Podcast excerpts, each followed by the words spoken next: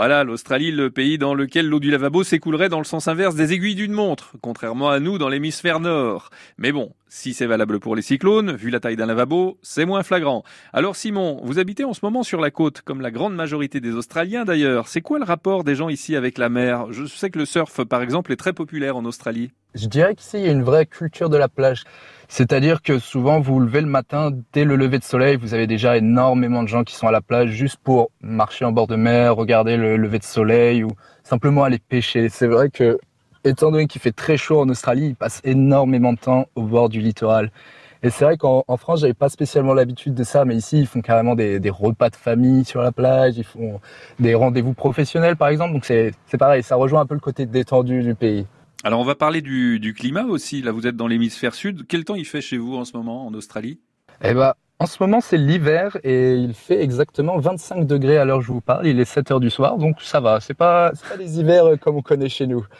Donc, euh, par exemple, là où je me trouve, c'est vraiment des maisons qui sont adaptées au climat. Donc, sachant qu'en été, ici, il y a des cyclones, des tempêtes. C'est vraiment des maisons qui sont bâties sur pilotis avec un peu de hauteur de façon à éviter les inondations. Mais ensuite, c'est pareil, ça dépend de là où vous vous trouvez en Australie. Si vous êtes dans les grandes villes comme Melbourne ou Sydney sur la côte est, là, on retrouvera beaucoup de bâtiments coloniaux de l'époque des colons anglais des années 1800. Je voudrais savoir, qu'est-ce que vous diriez à ceux qui nous écoutent aujourd'hui pour leur donner envie de partir euh, peut-être euh, en vacances en Australie ou en tout cas carrément euh, venir s'y installer hein, Pourquoi pas y travailler comme vous le faites? Pour, m'adresser aux, gens de mon âge particulièrement, je, dir, je dirais que la jeunesse n'est pas acquise, que l'énergie qu'on a dans la vingtaine, on ne l'aura pas plus tard et que je pense que c'est maintenant ou jamais qu'il faut se jeter dans l'inconnu et sou, souvent l'inconnu devient très vite familier. C'est pour ça que je, je, prends mon temps pour rentrer.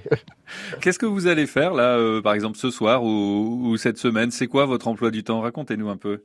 Eh ben écoutez, là ce soir, moi je m'en vais manger sur la plage là, avec des amis qui, qui m'attendent de sous peu.